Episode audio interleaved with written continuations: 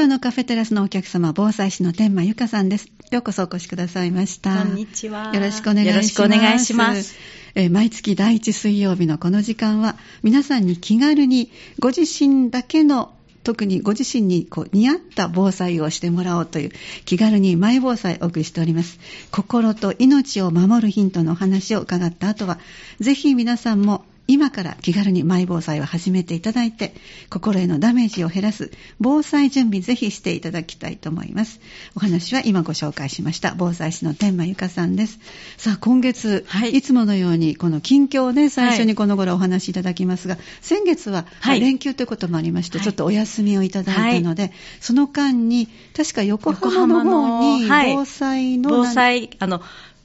学ぼう防災キャラバンっていうみんなで防災キャラバンというその親子さん向けとかの防災イベントがあって、はい、そちらに参加させていただく予定で、はい、はい、横浜に向かうべく、はい、伊丹空港を出発したんですけれども、その飛行機乗ってる途中に、あの、イベントは天候不順の雨のため中止になりますという連絡が来まして。連休の、えっと、後半になるんですか、はい、4月の30日に横浜でのイベントの予定だったんですけれども。はいえー、その時お天気悪かったんですか、はい、なんか、あの頃、ちょうど休みになると雨が降る、うん、はいはい、ずっとそんなローテーションでした、ね、はい、はい、そんな感じの時で、えー、はい。まあ、行こうっていう感じで行ってたんですけど。もうね、乗ってますしね、はい、乗りました、はい。で、ちょうどもうその、着いた29日前日に、あの、みんなで有明のソナエリアっていう国の作ったその防災センターを見学に行こうということにもなっていたので、はい、勉強を兼ねて、はい、そちらも見させていただきました。そうですか。はい。どんな場所ですか？あの、まず無料っていうのに国が作っている、そういう、はい、ね、人と防災未来センターみたいな感じなんですけれども、ええ。もう国が作っているので、なんかもう、まず無料で、で、すみません、中に入る、あの、72時間、その、よく帰宅困難の方とか、ね、ね、都会は特にそうですけど、はい、その時あなたはどうするかっていうのを体験型の、えー、はい、施設で、はい、それぞれ皆さんに iPad を持って、えー、で、その、エレベーターに乗ってるかのような感じで、その72時間、そのあなたはどういうふうにしますかっていうその体験の私たちのチームはそっちのコースを選んで、はいはい、でその着くと被災したような状況の場所になっていて、はい、このシーンではあなたはどうしますか？みたいな感じで例えばお家の中でいろんなものが倒れていたら、こういう時はどうしたらよかったですか？みたいなのをこう QR コードでその選択肢を選んでいくっていうクイズがいくつかあって、いろんなシーンを、はい、こうやって一つ自分たちで考えて答えを出していくっていう感じの。考えて答えを出すから忘れないですね。はい、ねだからみんなで、ああ、どうかな、こうかなって言いながら。いや、もうそれは本当に体験したのと同じぐらいの価値がありますね。はい。はい。もうさすが東京って 言いながらみんなで。まあ、はい、ずいぶん前からね、はい、あの、とにかく大きな地震が来るとい。うことで、はい、以前も、あの、関東に住んでいらした天馬さんは、学校でもしょっちゅうね、避難訓練をされてましたのでね。で横浜もやっぱり津波が来るとかね、よく言われているみたいで、はい。なので、ね、関東は特に意識が高いというか、高い割にどうしたらいいんだろうという方も多いのが、中には、はい、はい、実情なんですけども、えー、こちらから情報を求めれば、いろんなそういう、防災センターだったり、看板だったり、すごくたくさん、その知識が得られる場所だなっていうのは改めて。充実してるんですね。はい。とっても充実してました。その72時間、はい、あの、帰宅困難者が過ごすとしてという体験を、はい、あの、iPad を使って、ずっと回るのにはどのぐらいの時間かかるんですか？それほどかからなくて、あはい、あの、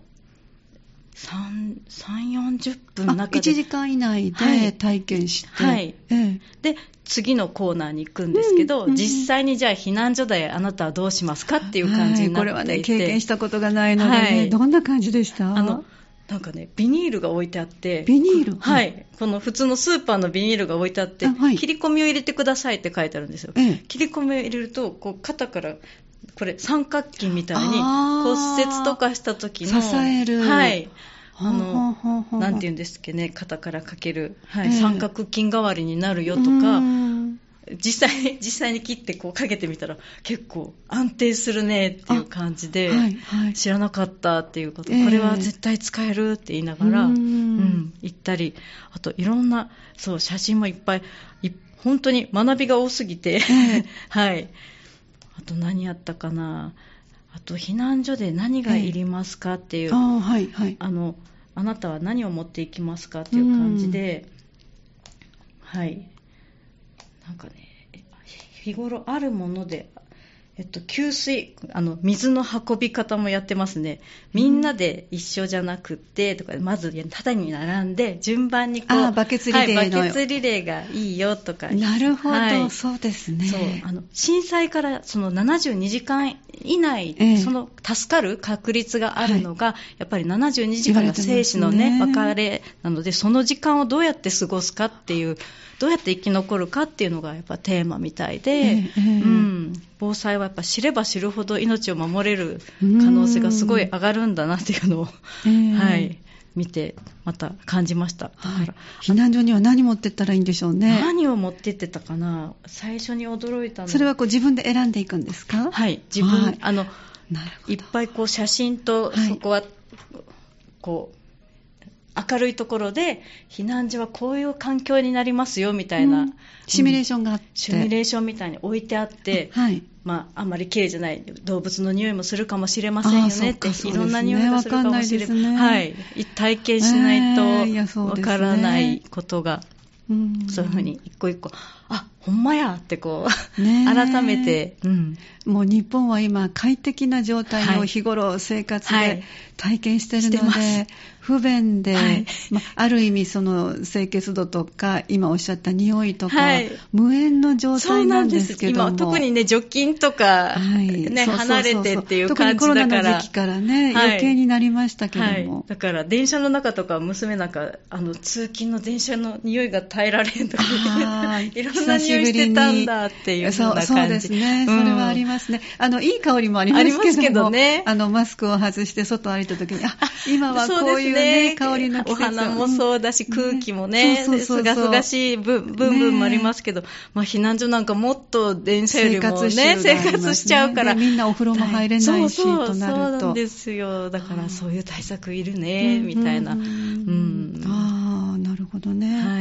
やっぱりそういうふうに体験すればするほど、次がとってもこう心強いですよね。はい、はい。あるものでできるっていうのもたくさんね、紙コップで、あの新聞紙でねあの足の裏を傷つけないような。あなんかスリッパみたいな作り方ありましたね、はい、そう、ね、最後はそういうコーナーがあって、えー、一生懸命作った。けど、あできなかった あ、そうですか。コップ、コップしかできなかったって言って、一緒にいた。なんかこの、防災と未来センターね、防災、人と防災未来センター。はい。でももちろん体験できますけどまたそれと違う。違った視点でしたね。じゃあ今度、あの旅行される方、お子さんとそういうところに行くのも。いいと思います。結構混んでました。ゴールデンウィークで、ご家族で無料なので、東京まで行ったらっていう感じで、ご家族連れがいてあ、みんなちゃんと意識高いねって言いながら回りました。今特にね、あの多い、関東多いですね。で、結局5月の連休の最後に大きな地震がありましたから、佐渡の方で、で、また今のところは大雨の、本当にあの、まだまだ被害が、あの、ついこの間の金曜日の大雨で、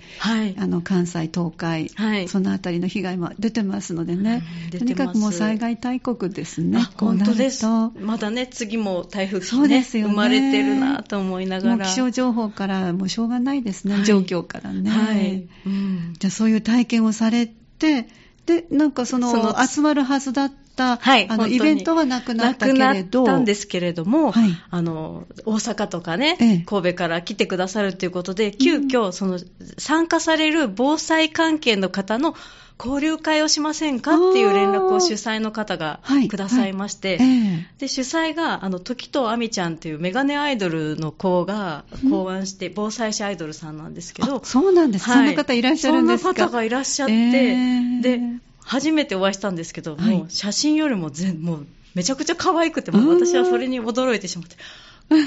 芸能人ってこんなに可愛いんだねそうなんですよね。はい、思って、えー、でもその方はなんで防災目指されたんですか、はい、って言ったら、すごく人の役に立ちたくって、うん、あのでおじいちゃんとかおばあちゃんの役に立ちたくってその介護の資格を取ろうと思っていたら、はい、そのプロデュースされたつんくさんがじゃあみんなの、もっとみんなの役に立てるかもしれない防災士の資格を取ったらどうだっていうふうに言われて防災防災の勉強を始めたんやっていうふうにおっしゃってて。つんくさんもそこに関わってらっしゃるんですか？そのアイドルの方は、つんくさんのプロデュースでもともとデビューしてらっしゃる、はい、デビューされた方で、でね、はい、私はね、あんまり詳しくなかったんですけど、えー、知ってる方は、え、知ってるよって、メガネアイドルでしょって言って、はい、でその方ともお会いして、で、みんなで自己紹介をしたりして、で、手話と防災20年なんですって言ったら、私、手話にも関心があるんですっておっしゃってくださって、その、今回亡くなったイベントを今度7月2日にミニイベントという感じで、するから、あの、よかったらミニ手話講座、うん、避難時に使えたり災害時に役立つミニ手話講座もやってくださいっておっしゃってくださったのでオファーがありました、はい、それはいかねばって。言ってでもぜひじゃあそのお話を次の時に、はい、ですね。次は今度は屋根があるところだから雨でもできますっていうふうにおっしゃって、はい、あ今回は屋外だった屋外を取っていたらしくてでも搬入時にすごい大雨だったので無理だってなったみたいです、えーえーじゃあそこではその方以外にも防災関連の方々との、はい、いろんな、いろんな交流がありまして、えー、特に私がびっくりしたのは、あの、隊長っていう、その YouTube をされてる男の方だったんですけど今時ですね、皆さんね、はい、やっぱり、あ防災に関しての YouTube をされてる。はい、されてる方で、はい、でどうやって調べるんですか？隊長消防士ってやったら出ると思います、うん、って感じで、はい、出たらその30何万人も登録者のいらっしゃる方で大勢ですね、はい、で拝見したら、すごく短いけれども、その救命だったり、その消防でいろんな方を実際に助けてこられた経験もあるので、その方は、はい、消防士消防士さんだったんですね、はい、6年、はい、7年ぐらい消防士をされてたそうなんですけど、大阪で西成区でもう、いろんな、もう普通ではできない体験まで全部したと、ご本人おっしゃってて、で、指導する側にも一番若くして慣れたんだっておっしゃっていて、でも消防がめちゃくちゃ好きで、今でも好きで、いろんな方とも仲がいいから、消防が頑張ってることとか、消防がどういうことをしてるかっていうのを皆さんにお伝えしたいし、直にこう、この防災のそういう、なんだろう、YouTube とか SNS ってあまりないですよね。もうそうですね。まあ、うん、あまり私 YouTube は見てないので、そうですね、と気楽に言えないけれども、はい、やっぱりないんですあんまりなくって、えー、私も何個かは登録してるんですけど、えー、その方の拝見したら、うん、すぐにできそうで、あのいろんな状況のたくさん YouTube を作ってらっしゃって、うん、で国とかはそういう発信が苦手だから、その方に隊長さんに頼んで、こういうの流してくださいとか、結構連携もされて、そうなんですか？言ってまた、あの 内閣府さんとか、消防の方が行かれていて、どうやって防災を広げようとか、どうやって身近に感じてもらおうっていうところを僕手伝ってるんですっておっしゃってて、あそうなんですかってお話ししてたら、あの、奥様が三田市らしくて。あらあらあらあら。そうなんですね。ご出身が。はい、えー。今もご実家あるみたいで。そうなんですね。はい。だからね、皆さん、はい。こちね、こちらのおかげで私がご縁いただくと、皆さんのご縁があって不思議だなと思います。関連の方に次々と、次々とお会いして。つまり三田出身の方が活躍されてらっしゃるってことも言えるわけですね。そうなんです。ね、そうなんです。はい。はい。このイベントの後にお会いしたんです。が、あ、前日だったかな。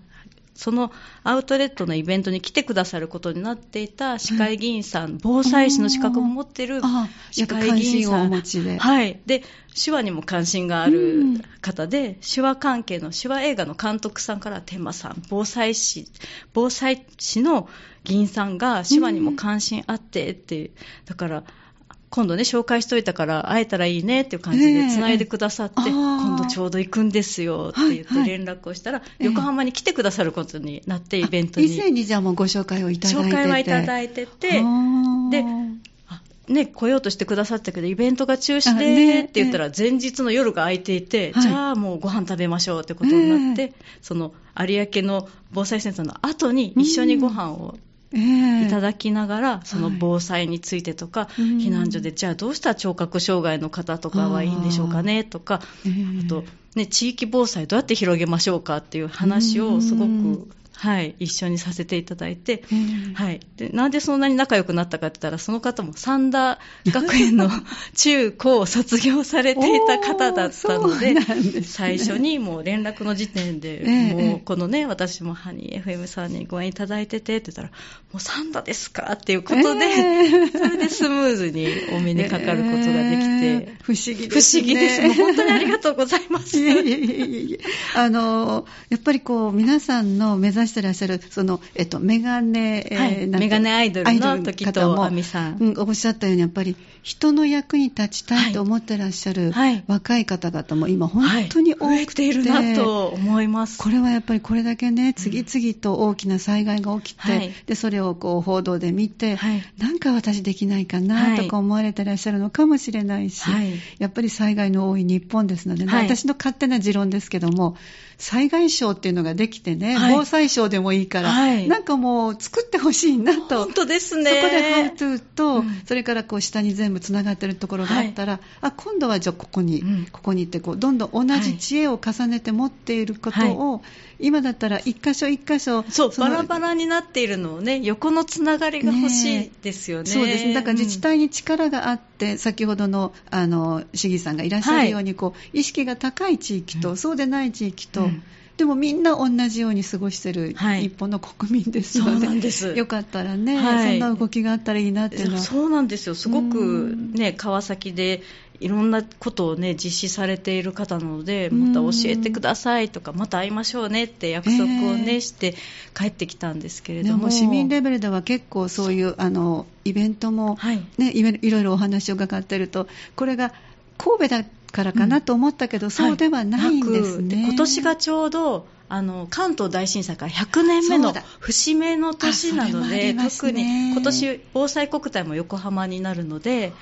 今エントリーはしてるんですけど、ね。ね、はい、9月に、はい、防災国体っていつ頃から始まったんですかね。今回7回目かなんかだとまだまだ浅いんですけど今回は、うん関東大震災があったので、えー、横浜でっていうことみたいです。うんうんうん、あそうなんですね、はい、やっぱりこうやっていろんなあの活動していらっしゃる方の横がつながっていって、それぞれの特徴のある活動が、また皆さんの経験値になっていくというね。はいはい、そうです。で、ね、お互いできないことはこうね補いながらというか。得手不手がね、やっぱりありますね。あるので、はい、すごく、やっぱ横のつながりって大事だなって改めて思いました。もうそこにお出かけになった時のいろんなお話をまたここで皆さんに、ね、次回、はい、教えていただけるということで、はい、はい、よろしくお願いします。よろしくお願いいたします。じゃあこの後ちょっと一曲お送りして今日のテーマとなります。はい、えー、今日のテーマは、えー、いつもいただいている心と命を守る10のヒントの中から一番大事な水の準備。はいえー、ヒント7になりますね。このお話を伺ってまいりましょう。お話この時間おなじみ、防災視点まゆかさんです。後半もよろしくお願いします。よろしくお願いします。前半はこの5月に行ってこられた、やっぱり横のつながりでい。ろんな情報ももらわれて、はい、その中からもまたご出演いただけそうな方も、はい、お電話でも来てくださるかもしれないという、そうなんです。そういうご縁も作ってくださったということで、ぜひって言って、皆さんに、ね、ね、そういうこう防災に長けた方がまたお話しいただけるというのは、とても貴重なね、貴重だと思います。この短い時間にどんなことをお話し、ね、ねたくさんあるの情報からね、どんなお話をされるのかなっていうのは、私はすごく興味があります。はい、楽しみにしてます。そしてその方の YouTube を見ようと思ったら、もう一度ご紹介ください。はいあの、隊長って呼ばれてるそうです。はい。はい。隊長。さん、あの隊長さんでいいんですか？はい。あの、はい、隊長で、消防士ってやっていくと、一番最初に出てくるはずだっていうふうにおっしゃってました。はい。あの、小里編の。あの、隊長ってね。あ、違うんですか？大きいですか？あの、あれなんですか？カタカナでも。カタカナでいい ですか？わかりました。隊長。隊長で調べて防災。防災、あの、消防士。消防士。はい。はい、わかりました。じゃあ、それでちょっと。30何万人、はい、登録者がいらっしゃる立派な YouTuber さんなので。あの、中がとってもわかりやすく、はい、短い時間で自分でもできる防災のヒントがあると。ヒントがすごくあります。まあ、ちょっとね、映像が衝撃的なものも多いですけど、実際にこう、飛び、飛び、子供が間違って飛び降りちゃったらどうするか、あなたはどう声かけるかみたいな時、そういうシーンとかもあったりするので、そうなんですか？はい。はい。はい。わ、かりました。はい。はい。じゃあ、それを、ぜひ、ちょっと、はい。分かっておいて、またご覧になられて、ということで、でも、すごく大切。そうならないためにっていう、うんうんうん、多分、行動してもらうために凝縮されて作られてるんだろうなって思います。テーマがそれぞれ救命だったり、ああ、そうですね。はい。やけどだったりっていう、えー、いろんなテーマで、はい。わかりました。隊長、消防士でちょっと検索してみてください。はい。はい、そしてここからは、えー、っと、10のヒントの中から今日はヒント7。はい、もうこの10のヒントは本当に何年もかけて、じゅんぐりじゅんぐりお伺いしてますが、はい、その時にピンときたものをやっぱりご自身でね、思われたらいいと思いますので、今日はお水の話。はい。もうこのページを開けたら水の準備、どうしよう、水が出ない、蛇口をひねって、でも水は出ませんでした。はい、阪神・淡路大震災のご経験からこの冊子を作ってらっしゃるんですけども、はい、本当に突然お水が出ない経験っていうのは、うん、された方は今ちょっと少ないかもしれませんね。そうですね。もうだいぶね、前の話になってしまいますし、すね、ね、最近はインフラもすごくね、整って、電気もね、停電も少なかったり、お水が出ないってこともなかなか体験されないと思うんですけど、阪神・淡路大震災の時は、あの、怒るって思ってない上に、そうそう、そこですよね。地震がそう来てしまって、飲める水っていうのが全くなくて。で、26年前って言ったら、まだそんな。28年ごめんなさい、28年の6じゃない、28年前。はい。まだそんなにね、ペットボトルのお水っていうのが。そうなんです。あの、お茶は出たかななんかな。かもしれませんけども、お水までは、はい、あの、あまり買うっていうものでは、はい、なかったように思います。で、ある水って言ったら、ポットに残っていた湯冷ましみたいなのが、はい、たまたまね、倒れないで。あちゃんと残ってました。そこにはあったので、他のものは結構、ね、食器棚とか倒れてしまってたんですけど、はい、残っていたので、そのお水を本当に一口ずつ口に含む感じで、ねえー、はい、過ごしてました。うん。でもお水がないとどんな状況かっていうのは、はい、体験した方は想像できますけども、はい、そうでない方にはピンとこないんじゃないですかね。普段当たり前に出ていたので、それが出ないと、やっぱお水って重たさもあるし、運ぶにもこぼれ、ね、流動性もあるしで、すごく。入れ物がまずないですよね。そうなんです。昔は家族が多かったから、割と大きめのお鍋とかありましたけども、はい、いわゆるお風呂なんかでも、うん、あの、大きなたらいみたいなのもありましたね。はい、母たちがちょっと洗い物するのに。はいはいはいね、でも今はもうないですからね。はい。で、祖母の家だったので、バケツがあって2個で運んだんですけど、たらいもいいけど、たらいに入れるとそれが帰りには、大変ですね。30リットル、40リットルと40キロ、50キロになってしまうので、で、チャポンチャポンこう、ね、揺れるのでこぼれてしまいますね。地面もガタガタなので、そうなんです運びづらい、運そうなんです。うん。だからもう、息は、ね、行きも大変ですし、空だけど、普段20分ぐらいで行ける給水所に、うん、給水所の場所も全然知らなかったんですけど、ちゃんとね、開次の日にね、開設されて、で、6個の美味しい水だったらしいんですけど、公園の給水のところから、はい、その情報もいとこたちが、その、テレビもつかないですし、そうです携帯が私は仕事柄持ってましたけども、うん、まだまだ普及はしてない時でしたからね。情報どうやって取るかって人伝えですね。人伝えだったので、本当に当時小学生だったり中学生だったりしたね、甥っ子姪っ子が、うん、特に甥っ子中学生の甥っ子たちもね、うん、学校はないし、何するってこう、友達に会ってこう、はい、情報を集めるのがね、仕事みたいな感じで。頼もしいですね、でも考えたら。そうなんですよ。もう学校に行く時の姿と全然違って、はい、彼らはなんか生きる力がすごいあるんだなって改めて思ったんですけど、えー、そうちょあそこの学校ではなこれ配っとったで。あそこのお寺ではなってガスカセットコンロお寺結構いいものがあったでみたいな情報とこれもらってきたからって言ってちょっと分けてくれたりポカリスエットがあった,、あったでみたいなとか。でお水がないねんけどって言ったら給水所が始まったっていう情報をくれてでもうみんなで子供と私たちの4人で取りに行ってきてって頼まれて取りに行ったんですけど行きは空っぽでねいいけどもう帰りまず着いたら2時間以上もすごい人が並んでいてみんなお水がなくて困っていたので、